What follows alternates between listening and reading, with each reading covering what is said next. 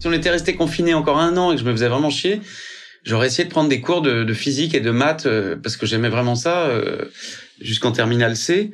Et pour réapprendre tout et repartir de, de, Euclide, Archimède et jusqu'à Einstein et la physique quantique.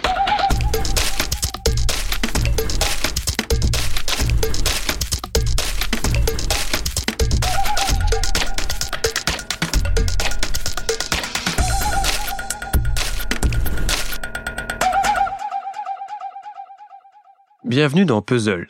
Je suis Julien Bordier et vous écoutez Dans le décor. Tous les 15 jours, je pousse la porte d'un lieu cher à un artiste pour une visite en sa compagnie. Dans le décor, c'est donc une rencontre en forme d'exploration sonore pour redécouvrir le parcours d'une personnalité, sonder ses inspirations et faire l'état des lieux de ses projets. Les murs avaient des oreilles, maintenant, ils ont une voix. Cette semaine, l'équipe de Puzzle fait la une sur les faits divers dans la culture. Dans cet épisode de Dans le décor, pas de crime ni de cadavres enterrés au fond du jardin. Histoire de se changer les idées, je vous emmène chez Thomas Dutronc.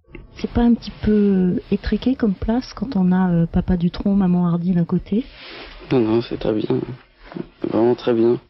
Nous sommes en 1995, il a 22 ans, et voilà un garçon timide, passionné de guitare, avec un joli sens de l'humour. Jamais ils t'ont étouffé Non, non. Ils ont essayé une fois avec un oreiller, et puis j'ai réussi à me débattre, et voilà. Il y avait tellement de guitares chez moi, je me disais, j'aimerais bien quand même euh, réussir à m'en servir. Ça me, ça m'intriguait, ça me fascinait, je trouvais ça très beau une guitare, et voilà.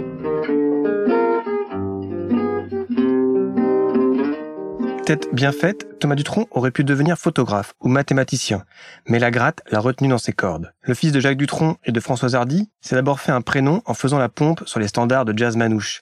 Puis, naturellement, il s'y mit à chanter. Depuis 2007, il occupe une belle place dans le grand cirque de la variété française en faisant jongler les notes de Django avec les mots de Brassens. En 2020, le Parisien avait envie de voir du pays, de traverser l'Atlantique pour jouer au pays de Frank Sinatra, de Dean Martin et du Rat Pack. En guise de billet d'avion, il a imaginé un album de reprise de classiques français, connu internationalement, chanté en anglais et arrangé façon jazz cool. Pour l'accompagner dans son entreprise, il a choisi des pointures de studio et de grandes voix comme Diana Krall, Iggy Pop, Stacy Kent ou Billy Gibbons de ZZ Top. Seulement voilà, le plan de vol est tombé à l'eau avec l'épidémie de coronavirus. Le disque, intitulé Frenchy, lui existe. Il vient de sortir sur le label Blue Note. Et tant mieux pour nous. Frenchy est une déclaration d'amour à la France, à sa douceur de vivre. Le French bashing, très peu pour celui qui se souvient avec nostalgie des balades sur les bords de Marne avec son grand-père et des parties de flipper avec ses potes à la sortie du lycée. Avec l'élégance, la légèreté et l'espièglerie qu'on lui connaît, Thomas Dutronc revisite avec feeling Charles Trenet, Sacha Distel, Edith Piaf dans la langue de Nat King Cole. Pourtant, soyons honnêtes, on a craint le pire. Quand un artiste sort un album de reprise, ça sent souvent la panne d'inspiration. Ouais, c'est ce que je pensais un peu. C'était une idée de mon manager euh, qui dit énormément de conneries, mais il dit pas que des conneries. C'est là où il est intéressant. Euh, alors je lui dis mais tu crois, bof, euh, des reprises, pourquoi machin. Puis il disait écoute, il me dit sortir un disque euh, avec les nouvelles chansons qu'on commence à avoir là, c'est bien, mais ça va être encore le énième truc. On va refaire le cycle habituel des promos et tout. Moi, ça faisait un moment que je disais que j'avais envie de, de tourner ailleurs que dans les pays francophones, parce qu'on m'avait proposé dans les avec mon premier album qui avait eu beaucoup de succès, comme Manouche en guitare, on m'avait proposé d'aller jouer dans d'autres pays, mais je me sentais pas le niveau de musique, de guitare déjà à l'époque vraiment. Mais surtout, je pensais que mes textes, euh, j'aime plus Paris comme un manouche ou Nasdaq euh, ou les frites, bordel.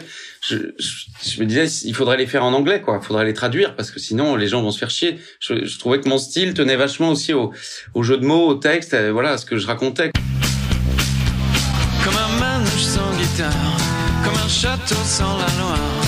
Quand t'es pas là, je suis comme ça, comme un rasta sans pétard comme un Corse sans pétard, une Normande sans armoire. Et mon manager a eu cette idée de reprendre les chansons françaises qui avaient fait le tour du monde. Alors je disais oui, pourquoi pas? Bon, parce que faire un truc autour de Django spécialement, bon, c'était aussi une idée parce qu'on, moi j'adore Django, je joue un peu dans son style et tout ça, mais bon, il vaut mieux écouter Django aussi, il vaut mieux écouter l'original. Alors bon, avec ce genre de raisonnement, on fait plus jamais rien aussi. J'en ai parlé tout de suite à Rocky Gresset, qui est le guitariste euh, qui joue sur l'album, que je connais depuis plus de 20 ans, depuis qu'il a 15 ans. C'est vraiment euh, quelqu'un qui est très très doué à la guitare, qui est d'origine manouche. Nous, on va dire euh, ah t'es musicien, ouais tu fais quoi? Moi je fais du, je fais de la pop ou je fais du jazz ou je fais du punk. Enfin bon, euh, chez les manouches entre guillemets, la question se pose pas quand on est musicien ou on n'est pas musicien. Et quand on est musicien, qu'est-ce qu'on aime faire? C'est pas, on va pas dire, je suis musicien, je vais faire du, je vais faire de la pop ou je vais faire du rock. On fait, on fait de la mélodie, on fait des beaux accords et des belles mélodies. C'est ça la musique. C'est pas autre chose quoi. Des beaux accords et des belles mélodies. C'est c'est uniquement ça qu'il y a dans Mozart, dans Chopin, dans Django. C'est des, accords sublimes, des mélodies sublimes des phrases musicales qui vous font rêver, qui vous entraînent. C'est une croisière, on part sur un bateau de, de, de notes, quoi. C'est. So I say it to you,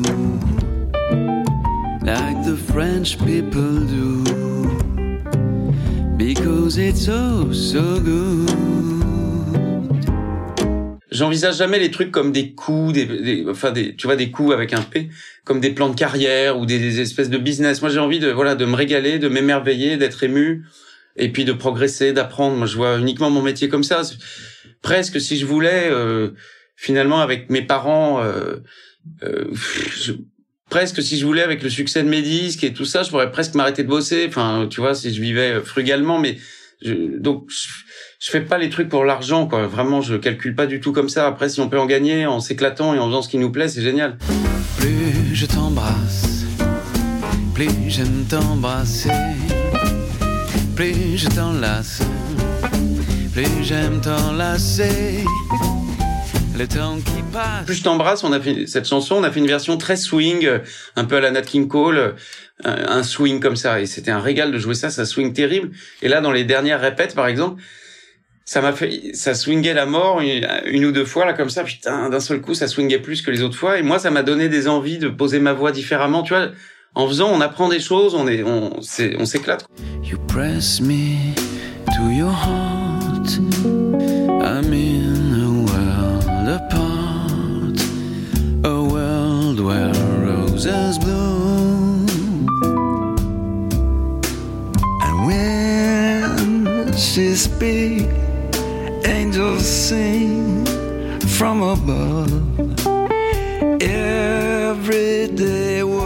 Quand on a enregistré avec Billy Gibbons, le, chanteur guitariste des Easy Top, qu'on était à, Los Angeles dans la tour mythique du Capitole pour enregistrer avec euh, les studios géniaux, toutes les photos avec euh, Dean Martin ou Nat King Cole, les machins incroyables, Johnny Cash et tout. Euh, à la fin de la séance, euh, où Billy Gibbons a été génial, il a fait une prise de guitare qui était parfaite, quoi, même pas deux, c'était fantastique. Et il nous dit, vous êtes où à l'hôtel? Alors on était dans un super hôtel. Et il me dit, ah, mais je, j'habite pas loin, autant je viens ce soir, il était 15h, autant je vous rejoins vers 19h prendre l'apéro. On dit, génial, on n'y croyait pas une seconde. Il s'est pointé à 19h. On a bu trois quatre bières ensemble, on a déliré, il était trop sympa, trop drôle, hyper cool. On a cherché un titre pour l'album, il était trop marrant. Et puis d'un coup, il y a un type qui arrive, qui lui dit bonjour et qui nous salue aussi. C'était Pete Townsend, le guitariste des Who. Donc si tu veux rien que pour ça, ça valait le coup de faire un side project, tu vois, c'est ça fait rêver quoi. Il y a, il y a euh, de sortir un petit peu de, de ce qu'on connaît, de, de, de la du schéma habituel français de la sortie d'un disque et de la tournée. Je dis pas que j'aime pas évidemment parce qu'on j'y retournerai après, mais ça donne envie de s'ouvrir. Même pour mon disque d'après, si tu veux, ça me donnera peut-être plus d'ambition aussi, tu vois, dans euh, pas une ambition mondiale, mais une ambition de voilà, on cherche toujours. C'est pas qu'on cherche à plaire ou on cherche à, vendre le plus de disques ou on cherche, oui, on cherche à être aimé, on cherche à faire écouter les, chansons qu'on a qu'on a créées avec son cœur et avec du temps et tout ça. On cherche à ce qu'elles passent auprès d'un plus large public. Comment arriver à concilier le son qui passe à la radio aujourd'hui ou qui est streamé aujourd'hui le plus, avec tes goûts personnels qui sont pas forcément de notre époque, si je puis dire? Et c'est rien de péjoratif. Moi, des fois, on me dit euh, ah mais vous êtes un peu nostalgique du passé ou vous aimez les trucs rétro, machin. Bon, c'est quelqu'un par exemple qui va aimer Mozart, on va pas lui dire t'es rétro, tu vois. Je veux dire, c'est moi, c'est vrai que je suis musicien et à force d'aimer la musique et de faire de la musique, on accède à des bah, le goût s'affine, on accède à des goûts, à des choses de plus en plus euh, euh, pas, pas compliquées, pas complexes, mais de plus en plus belles, de plus en plus euh, évoluées, de plus en plus euh, magiques, qui sont pas forcément, euh, euh, je sais pas, moi, je, le jazz, moi, j'écoutais pas du tout de jazz quand j'étais ado, quoi. J'en ai, j'ai commencé à découvrir ça. J'ai fait un peu mon historien de la musique et de la chanson. J'écoutais ni Brassens, ni le jazz, ni tout ça quand j'étais ado, quoi. J'écoutais je remontais en arrière quand même parce que moi j'étais des années 80 mais j'écoutais du coup les années 70 les années 60 mais j'allais pas plus loin et après j'ai été plus loin j'ai écouté de la musique classique j'ai écouté des vieux chanteurs, Brassens, j'ai découvert, le jazz, j'ai découvert. Alors, des fois, on n'aime pas, on entend un truc de jazz, on dit ah c'est chiant, c'est un télo, ça me saoule, ça me fait pas danser, on vire. Euh, bon, Django, c'est une histoire à part parce que moi, c'est un génie qui m'a tout de suite touché parce que je crois qu'en moi, j'avais le gène de l'amour de la guitare et que il n'y a pas meilleur guitariste que lui de tous les temps. Mais euh, si tu veux le jazz, eh ben on va trouver une porte peut-être moi, par exemple, l'album Kind of Blue de Miles Davis, ça m'a ça m'a ouvert une porte parce que cette histoire avec Coltrane, avec Miles Davis, avec ce, ce cet album est quand même mythique pour comprendre ce que ce qu'a pu être le jazz à un moment dans les années 50, 60, dans sa perfection de la forme euh, et sa beau, cette espèce de beauté, parce que évidemment il y a le jazz d'avant plus dansant, années 30, 40, euh, plus New Orleans peut-être, ou le jazz swing qui est génial aussi, qui est très abordable, qui fait, qui vous fait danser, qui est super, mais euh, le jazz un peu plus raffiné, plus esthétique. Euh, si vous écoutez Kind of Blue, peut-être ça peut vous, embêter un peu, je sais pas, mais en tout cas, il y a une beauté qui peut pas vous laisser euh, indifférent. Donc, vous écoutez ça une première fois, puis ça peut vous permettre d'accéder à d'autres choses. Après, c'est voilà, c'est tout est pas immédiat euh, en, en, art. On cherche jamais à faire une musique élitiste ou intellectuelle. On cherche à faire une belle musique émouvante. Duke Ellington disait il y a que deux sortes de musique, il y a la bonne et la mauvaise. Sur Frenchy, Thomas Dutronc célèbre toutes les facettes de la composition à la française. Il swing sur La belle vie de Sacha Distel et sur Playground Love de Air. Il croon sur Ne me quitte pas de Brel et Jazzify Get Lucky de Daft Punk. Sur la pochette, Thomas Dutronc est juché sur le toit d'une antique Citroën DS qui est garée devant le café des Deux Magots en plein Saint-Germain-des-Prés. En voyant cette photo, je me suis dit que le chanteur était l'incarnation parfaite de ce que j'appelle la Frenchouille. La Frenchouille, c'est quoi? C'est un concept moins snob que la French Touch, mais aussi moins péjoratif que franchouillard. C'est l'intelligence sans l'élitisme, la classe des classes populaires. La Frenchouille, c'est un coup franc de Michel Platini, le bleu de l'Alpine Renault, un carreau à la pétanque à Saint-Paul-de-Vence, les films de Claude Sauté, un air de Michel Legrand, la blanquette de veau. Bah écoute, euh, ouais, le concept me plaît. Après, c'est vrai que comme on a envie de vendre, le disque doit sortir aux États-Unis. On est vachement fiers. Pour qu'il sorte là-bas, faut qu'on y aille en physique pour le défendre sur place. Mais du coup, si on avait appelé le disque Franchouille, je sais pas, on a pensé à des titres genre, euh, ils sont obsédés de crème fraîche. À un moment, c'était un truc où les, humoristes, genre dans South Park et tout, ils se moquent vachement parce qu'il y avait une espèce de snobisme sur la cream fresh. Tu vois, ils étaient tous, ils foutaient tous de la cream fresh dans leur plat parce que c'était français, ça faisait vachement bien. Donc il y avait de la crème fraîche partout, tu vois. Euh, donc c'est ça, ouais, la franchouille, euh, je sais pas, ouais, bah, ouais, c'est, moi je suis, je suis pour, je suis, moi je, moi ça me touche vachement les, je sais pas, par exemple, euh, euh, quand on se promène au bord de l'eau, tu vois, c'est quand on se promène au bord de l'eau, comme tout est beau, quel renouveau. Paris au loin vous semble une prison. Bon, je sais plus après. Ça, c'est vraiment la vieille France, quoi. la musette, les bords de la Marne et tout. Moi, ça me fait pleurer ces trucs-là parce que parce que c'était un monde, euh, c'était le monde de, mes grands-parents. Ils ont connu, euh, c'était un monde complètement différent. Mon grand-père qui a grandi à Montrouge, c'est en banlieue parisienne. De, ben de Paris à Montrouge, c'était des champs. C'est quand même incroyable, quoi. C'est-à-dire de la porte d'Orléans à Montrouge, on traversait des champs, quoi. Maintenant, c'est une large cité avec des des, des, des problèmes de euh, d'urbanisme, des violences policières, des bordels. Bon, il y avait de la violence à l'époque. Hein. Il y a eu la guerre de 14, faut pas oublier quand même. Ou la guerre de 40, c'était pas trop la fête non plus. Mais c'était un autre monde et ce truc, ça, ça j'ai la nostalgie, c'est vrai de de mes grands-parents quoi. J'ai la nostalgie qui que mes grands-parents ne soient plus là. Donc c'est vrai que j'ai une petite tendresse euh, pour euh, les arrangements j'allais dire désuet, mais non, c'est pas désuet, c'est fantastique. C'est, je sais pas, les, des trucs de traîner. Alors, je peux pas écouter ça en boucle ou trop, tu vois, j'en écoute une de temps en temps comme ça, mais, mais ça me fait pleurer de repenser à des époques comme ça différentes où les gens, finalement, euh, étaient très différents, quoi. Ils lisaient beaucoup, ils étaient très, finalement, cultivés, ils écrivaient vachement bien. Tu sais, il y avait, après, voilà, le monde change, le monde, j'ai lu un, un recueil d'un paléontologue, euh, Steve, alors je sais plus comment il s'appelle, il a un nom qui ressemble à genre Stephen Jay Gould, un truc comme ça. Il a réussi à prouver que après Darwin, qu'on n'évoluait pas vers le mieux, mais qu'on évoluait vers une complexification. Donc c'est pour ça que parfois j'ai un peu de nostalgie parce que j'ai toujours l'impression que dans le passé, c'est pour ça que l'histoire pour moi c'est une matière très importante et, et, que dans tout dans tous les arts il y a beaucoup il y a, il y a l'histoire de l'art, il y a l'histoire de la musique, l'histoire de la chanson. Je trouve que c'est vachement important de. J'aime bien ça chez les Corses parce que les Corses sont très fiers de leur patrimoine et je trouve que parfois nous, euh, les, les les, les, petits Français ou les vieux Français, euh, je sais pas, de plusieurs générations, on, on, a tendance à trop laisser tomber les, notre patrimoine de nos grands-parents, euh, à l'oublier trop vite, quoi. Et moi, ça me, ce patrimoine-là de, voilà, de, de, de, Charles Trenet, mais aussi Brassens, mais même euh, Gainsbourg ou mes parents, ça fait partie du patrimoine. Maintenant, ils sont, ils sont vintage à fond, quoi. C'est maintenant, c'est voilà, c'est, mais pour moi, c'est un patrimoine qui est beau et qui est important de connaître si on veut comprendre la culture, l'histoire d'un pays. Je trouve qu'il y a plein de choses très émouvantes dans ce, parce que c'est la fraîcheur, c'est le cœur, c'est, c'est l'amour, c'est la tendresse, c'est l'humour. Euh, je trouve qu'ils sont quand même très français, quoi. On, dit que, on dit que les Italiens sont des Français de, de bonne humeur, mais, mais quand même, il faut pas exagérer. On n'est pas que des râleurs. Bon, à Paris, ça râle vachement, mais, mais voilà, on a quand même plein de qualités. On a, on a une douceur de vivre en France. On compare tout le temps. Euh, on n'arrête pas de comparer la France et les États-Unis, mais mais les États-Unis, c'est un pays qui est beaucoup plus violent, qui est, très très violent. Il faut pas l'oublier. Aujourd'hui encore, vous avez vu la violence. Alors on compare tout le temps et c'est bien. Il faut il faut euh, ne rien laisser passer. On a raison en France d'être comme ça, mais mais n'oublions pas aussi que la France est un pays beaucoup plus doux. Euh, voilà, avec des, des choses. Voilà, ça n'a rien à voir avec les États-Unis. Tu sais ce qui me déplaît dans la franchouille, c'est la rime avec nouille, parce que parce qu'en France, ça, on a un défaut qui est quand même de plus en plus réparé, mais on trouve encore des gens qui font, qui font, qui vous font des nouilles et pas des pâtes, parce que les pâtes, ça doit être al dente. Alors pas trop, pas trop, mais quand même al dente, un peu croquant. Et en France, on trouve encore des gens qui vous font des nouilles trop cuites. C'est vraiment pas bon, quoi. La frenchouille, d'accord, mais la frenchouille al dente, quoi. Et sans le gruyère râpé, quoi. La frenchouille avec le parmesan.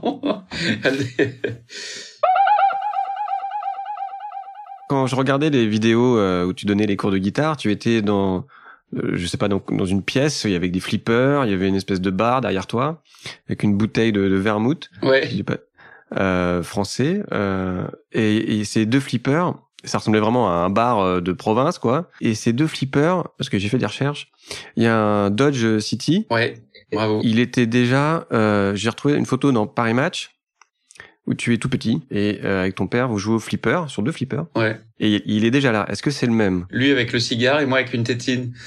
Et, euh, ben écoute ouais c'est le même. Figure-toi que j'ai racheté ce flipper parce que c'est une une amie à moi qui l'a trouvé en ligne sur eBay et qui a dit mais putain on dirait le flipper euh, qu'il y avait chez chez tes parents tout ça.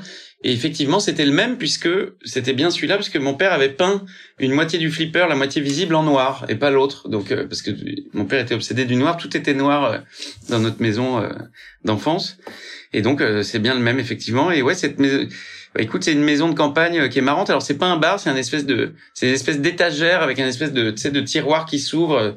C'est un peu hyper 70s, tout est dans son jus de l'époque et même les bouteilles, si tu veux les bouteilles étaient là euh, voilà, quand on a investi la maison, c'était des bouteilles qui étaient présentes, euh, qui doivent dater de je sais pas quand, tu vois, au moins 30 ans, quoi. Donc c'était rigolo de les sortir. Euh, ouais, ça faisait un petit truc frenchouille. On y revient. ça frenchouillait à mort. Quand j'étais ado, je passais mes mes déjeuners quand on avait une heure entre les cours, on achetait un sandwich et puis à deux, trois ou quatre potes, mais souvent deux, on allait jouer euh, au flip. Euh, on, on, appelait ça le flip. Quoi. On, on, trouvait, il y avait un bar, on allait tout le temps. Des fois un autre, on changeait de flipper. le flipper de mon préféré de de mon adolescence, c'était un flipper qui s'appelait l'Amazon Hunt. Je sais pas si ça te parle, mais il était dément parce que très basique et en même temps il demandait beaucoup d'adresses. Alors le problème des vieux flippers que j'ai à la campagne là, c'est qu'ils ils sont vachement vieux, ils sont mous, tu vois, la balle, elle, bon, alors c'est rigolo cinq minutes, mais c'est, tu peux pas vraiment t'éclater euh, comme moi j'aime. Il y avait la, la famille Adams aussi que j'aimais bien comme flipper. alors là, tu n'es plus dans cette maison. Est-ce que je peux te demander dans quelle pièce tu es? Est-ce que tu peux me la, la décrire un peu? C'est entre le bureau et la chambre d'amis, c'est pas très clair. Je m'entraîne sur des playbacks que j'ai sur l'ordi ou sur un logiciel qui s'appelle euh, e-Reelbook où tu peux rentrer toutes les grilles que tu veux avec différents styles. C'est sympa pour euh, s'entraîner un peu. Euh, mais sinon, dans, chez moi, je me suis fait un truc dément, c'est un dressing à guitare. C'est un couloir, tu veux, il y a des guitares comme ça alignées euh, euh, en, un peu en tranche, un petit peu de trois quarts qu'on puisse voir euh, ce que c'est. Et euh, parce que j'ai beaucoup de guitares, c'est vrai que quand j'ai eu des, du succès avec mon premier album et, j'ai gagné des sous, ben j'ai acheté 12 millions de guitares. T'en as combien aujourd'hui? Je crois que je suis pas loin des 60 quand même. Ah oui, c'est un beau dressing. Mais alors dans le dressing, il y en a que une vingtaine. Mais j'en éparpille, euh, voilà, j'en éparpille euh, chez des copains en Corse, j'en ai un peu partout. Ça m'arrive souvent aussi de dépanner des copains qui ont des problèmes d'argent et qui ont des guitares. Donc je, du coup, je leur rachète, puis en leur disant bon, euh, si t'en as besoin, euh, je te la prête, euh, ou même si tu veux me la racheter, euh, je, te, je te la revends le même prix, tu vois. Donc je fais un peu prêteur sur gage de guitare, tu vois, sauf que je fais pas d'argent sur leur dos. Mais donc du coup, j'ai revu une guitare qui est c'est un genre de Gibson. C'est un genre de Gibson qui est un petit peu polyvalente avec un Bixby. Tu sais, le Bixby, c'est comme le vibrato sur les sur les Fender. Ça fait un espèce de wow, ça fait un peu guitare hawaïenne. Enfin, je sais pas comment. Mais j'ai- j'aime bien ce truc. Et, ce qui est agréable, c'est que c'est des guitares un petit peu polyvalentes où tu peux faire à la fois, tu peux jouer jazz et en même temps, tu peux jouer rock. Un petit peu 60s, euh, comme ça, ça donne une couleur que moi j'aime bien.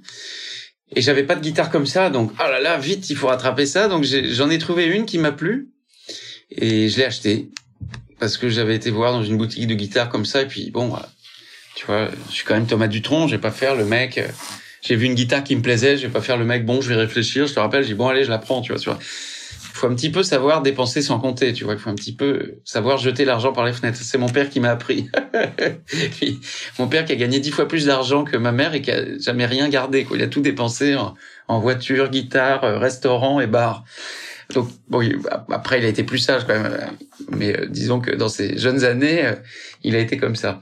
Donc euh, voilà, je- donc il faut savoir dépenser. Donc j'ai acheté cette guitare, mais l'autre jour en rangeant mes guitares, j'ai dit putain mais j'ai cette guitare là, qui est un, un pote, euh, un pote avec qui j'ai fait plusieurs albums, qui a plein de guitares aussi, mais qui régulièrement il fait un trafic de guitares, il les vend. Alors du coup je sais même plus si je lui ai acheté ou s'il me l'a prêté, mais je, alors du coup il faut que je demande, faut que je cherche dans mes papiers. Et là, la guitare que j'aperçois un petit peu derrière toi, c'est quoi alors? Ça, c'est une, guitare, euh, guitare manouche euh, Dupont.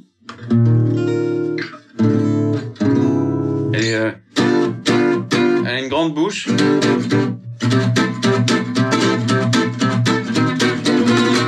C'est pour jouer un peu Django, vraiment l'ancienne.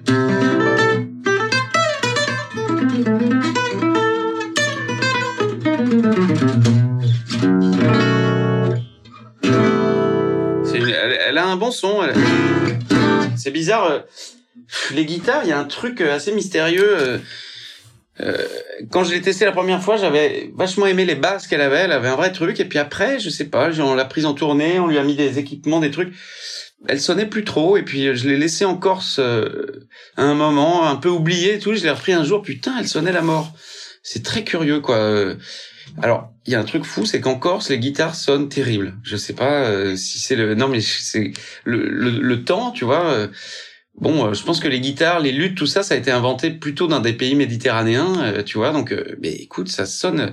euh, c'est très sensible à l'humidité, à l'hygrométrie et tout ça. le- les guitares, le bois est un peu vivant, quoi. Même s'il est découpé, il y a, y a quelque chose d'incroyable. C'est pour ça que les vieilles guitares dont le bois a, a pu vieillir euh, longtemps naturellement, parce que maintenant, souvent, on fait chauffer les bois dans des fours et tout ça, mais c'est pas pareil.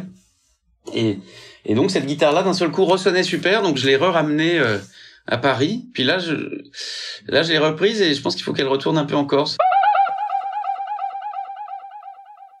Pendant le confinement, Thomas Dutronc a donné rendez-vous quotidiennement à ses fans sur Facebook pour un cours de guitare, glissant avec malice une anecdote entre deux positions d'accords de septième.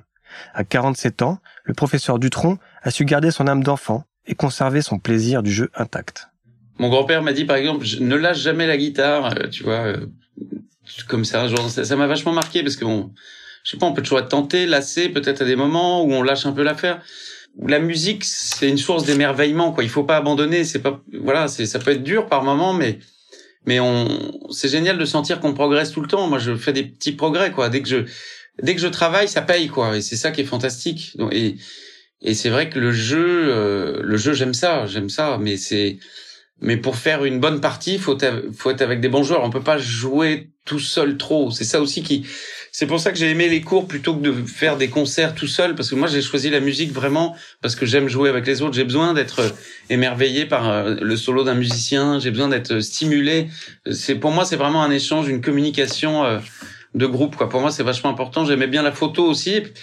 Quand j'avais 19 ans, puis j'ai choisi et la guitare. J'ai choisi la guitare parce que je me disais dans la guitare il y aura vraiment cette euh, on va faire de la musique à plusieurs, quoi, ensemble, quoi. Puis c'est vrai que pour moi, la bande de copains, j'ai été élevé comme ça en voyant mon père avoir une bande de copains tout le temps en train de rigoler, en train de de boire un coup et de et de se marrer, de faire vraiment les cons tout le temps à mort quoi.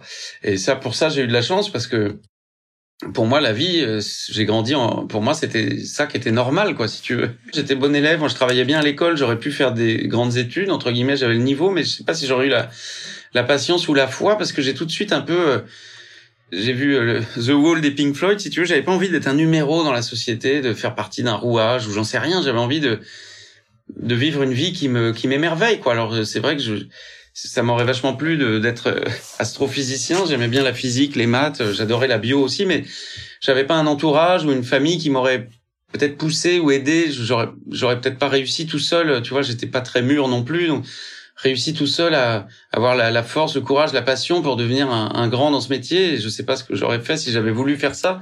Ça me paraissait trop loin de mon univers, de mes copains et tout ça, mais mais voilà, avec le confinement, j'ai vachement revu la série euh, Big Bang Theory que j'adore, si tu veux, et je me disais putain, si on est, si on était resté confiné encore un an et que je me faisais vraiment chier, j'aurais essayé de prendre des cours de, physique et de maths euh, parce que j'aimais vraiment ça euh, jusqu'en terminale C. Et pour réapprendre tout et repartir de, de, d'Euclide, Archimède et jusqu'à Einstein et la physique quantique parce que il y a des gens euh, leur euh, leur mission sur Terre ça va être d'être euh, comment dire d'être révoltés par des choses et ils vont dénoncer des choses parce qu'ils seront révoltés c'est dans leur ADN dans leur gène moi il y a des choses qui me révoltent, mais c'est pas mon combat, c'est pas mon, c'est pas mon truc au quotidien. Je suis pas comme ça. Moi, je cherche plutôt des choses qui vont m'émerveiller, et j'essaye de, du coup, de, de, faire partager ça, de faire connaître ça, de partager l'émerveillement que je peux avoir. J'ai dû réécouter un morceau de Django euh, hier soir. Je suis tombé sur un morceau qui s'appelle My Serenade et ça m'a émerveillé.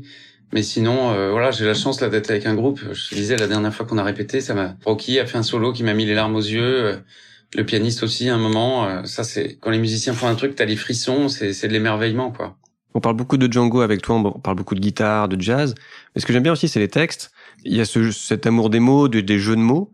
Et je me demandais, ça venait d'où ça, ce, ce, goût du jonglage? C'est ce côté euh, peut-être euh, matheux, si tu veux. Moi, j'ai toujours eu le complexe de pas être très littéraire et c'est vrai que du coup quand j'ai commencé à aborder l'envie de faire d'écrire des textes et tout j'ai fait ça assez jeune un peu dans un concours de circonstances un capote de la fac et tout ça j'ai pris ça comme un jeu. Du coup, euh, on est vachement parti dans les jeux de mots. Euh. Moi, mes textes préférés, c'est Brassens, quoi, de, de très loin. Euh. Alors du coup, lui, il prend le temps vraiment de faire des grandes phrases et d'exprimer des idées complexes, quoi. Donc, c'est pas encore ma méthode de travail, mais qui sait, un jour, peut-être, j'y arriverai. Pour le prochain. Ouais, voilà, peut-être. enfin, j'ai commencé à en faire. Il y a des beaux trucs. Je suis très content. Je pense qu'on a encore monté de niveau, mais de là à rejoindre Brassens, peut-être pas quand même. Faut pas exagérer. On espère que Thomas Dutronc retrouvera bientôt le chemin de la scène avec son nouvel album. Il faut le dire, les concerts nous manquent terriblement. Demain, vous avez rendez-vous avec les Bad Cop Good Cop de Puzzle, Jonathan et Zen pour vous parler cinéma et faits divers. Allez, à la semaine prochaine. Ciao.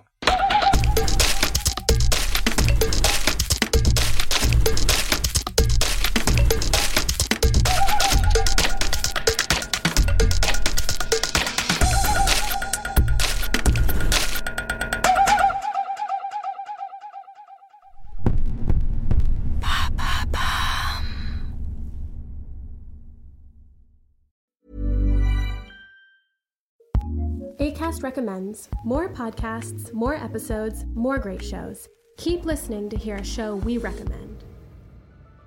Friends, it's me, Sharon McMahon, longtime government and law teacher and host of the Sharon Says So podcast. Each week on Sharon Says So, I do a deep dive into fascinating historical stories, state by state, to share the history of America that you probably haven't heard. I bring you stories of espionage, sled dog heroes, presidential scandals, changemakers, law defiers, and more. And weekly, I have some of the nation's most prolific thought leaders and creators. We talk about a huge variety of fascinating topics. New episodes of the Sharon Says So podcast are released every Monday, Wednesday, and Friday, and are available on the ACAST app or wherever you like to listen. Tune in and subscribe today for your fill of brain tingling moments. ACAST helps creators launch, grow, and monetize their podcasts everywhere. ACAST.com.